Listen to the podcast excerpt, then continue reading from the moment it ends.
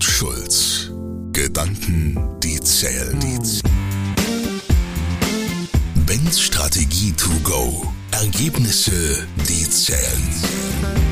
Mit Unternehmer und Berater Ben Schulz. Und los geht's. Die Frage. Wie gefährlich ist die Komfortzone von Führungskräften für Ihr Unternehmen? Die Analyse. Unser Land hält gerade gemeinsam den Atem an. Das merke ich in fast allen Gesprächen. Gerade dann, wenn große Unsicherheit herrscht, ziehen Menschen sich in ihre ganz eigene Komfortzone zurück. Die einen schauen zum tausendsten Mal Friends, andere schauen keine Nachrichten mehr und Führungskräfte hören auf, dringende, notwendige Entscheidungen zu treffen. Sie sitzen wie gelähmt in ihren Stühlen oder sehr oft, während das Unvermeidliche auf sie zukommt und reagieren nicht.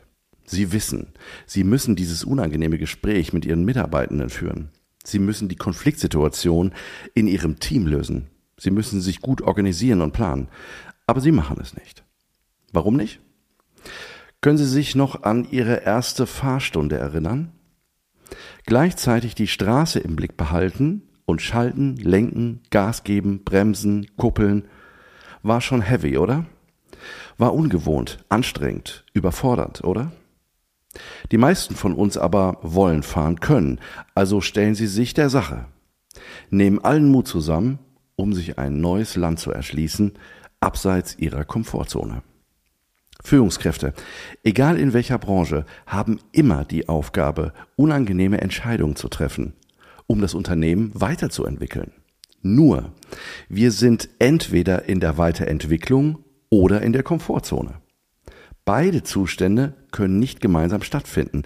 Sie schließen sich gegenseitig aus. Die Antwort, die zählt. Komfortzonen sind alles andere als grundsätzlich schlecht. Wir alle haben eine, in der wir uns wohl, sicher und geborgen fühlen, in der wir wissen, wie alles funktioniert und uns nicht ständig mit etwas Fremden auseinandersetzen müssen. Das lässt Körper und Geist zur Ruhe kommen und entspannen. Weil unser Gehirn genau das als Ideal für uns ansieht, schließlich will es so viele Ressourcen sparen wie möglich, hat es drei Strategien, um uns am Verlassen unserer Komfortzone zu hindern. Vermeidung, Rechtfertigung, Ersatzhandlung. Vermeidung hat viele Gesichter, die alle dazu führen, dass wir uns der Herausforderung nicht stellen. Das können Ausreden sein, der Sache aus dem Weg gehen und andere Vermeidungsstrategien. Rechtfertigung tritt ein, wenn das eigene Vermeiden langsam aber sicher eine Rechtfertigung braucht auch wenn es nur die Rechtfertigung vor einem selbst ist. Ich konnte nicht, weil ich so viel zu tun hatte. Es ergab sich noch nicht. Finde ich übrigens besonders schön. Das klingt, als würden Probleme sich von selbst lösen, wenn man nur lang genug wartet. Ersatzhandlungen treten ein, wenn einem klar wird, dass etwas unvermeidbar ist und man es nicht schafft, sich dem zu stellen. Dann muss beispielsweise plötzlich ganz dringend das Auto zur Werkstatt.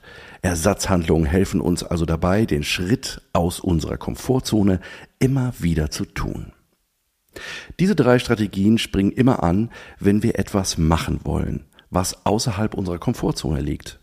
Und wir sind sehr kreativ darin, unsere Handeln so zu formulieren, dass es für andere und einen selbst total sinnvoll klingt. Wer sagt, Darüber muss ich mir nochmal Gedanken machen, signalisiert ein Gegenüber, boah, der ist aber überlegt, wie verantwortungsvoll der damit umgeht. Dabei schafft er es einfach nicht aus seiner Komfortzone. Keine Entscheidung ist auch eine Entscheidung. Viele mittelständische Unternehmen verharren zurzeit in der Komfortzone.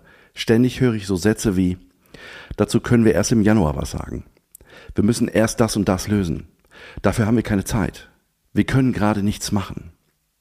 Sätze, die untermauern, dass Handlungsbedarf ist. Doch statt zu handeln, verharren die Führungskräfte in Lauerstellung. Sie trauen sich nicht, Entscheidungen zu treffen, aus Angst, Fehler zu machen. Gleichzeitig ist ihnen alles klar, dass das Investieren in Menschen einer der wichtigsten Erfolgsfaktoren gerade ist. Denn wir stecken mitten im Fachkräftemangel und müssen attraktiv für potenzielle Mitarbeitende sein und die, die wir haben und halten.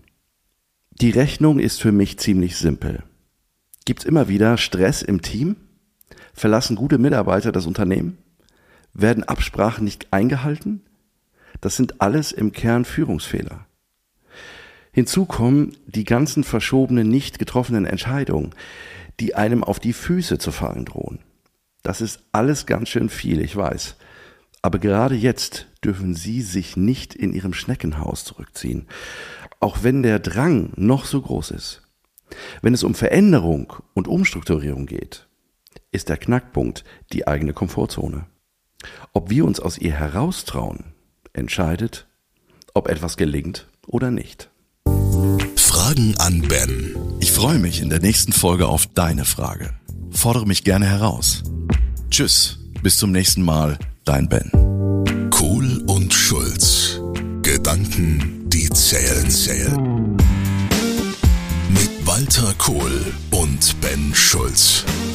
Weitere Informationen im Internet unter kohl und